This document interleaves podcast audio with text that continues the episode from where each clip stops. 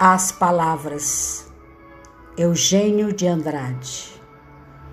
As palavras são como um cristal, as palavras.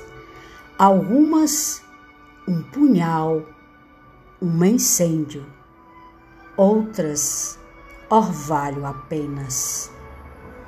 Secretas vêm, cheias de memória, e seguras navegam barcos ou beijos, as águas estremecem.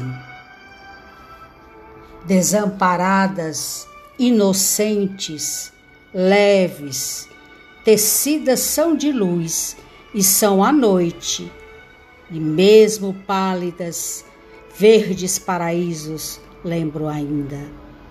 Quem as escuta? Quem as recolhe?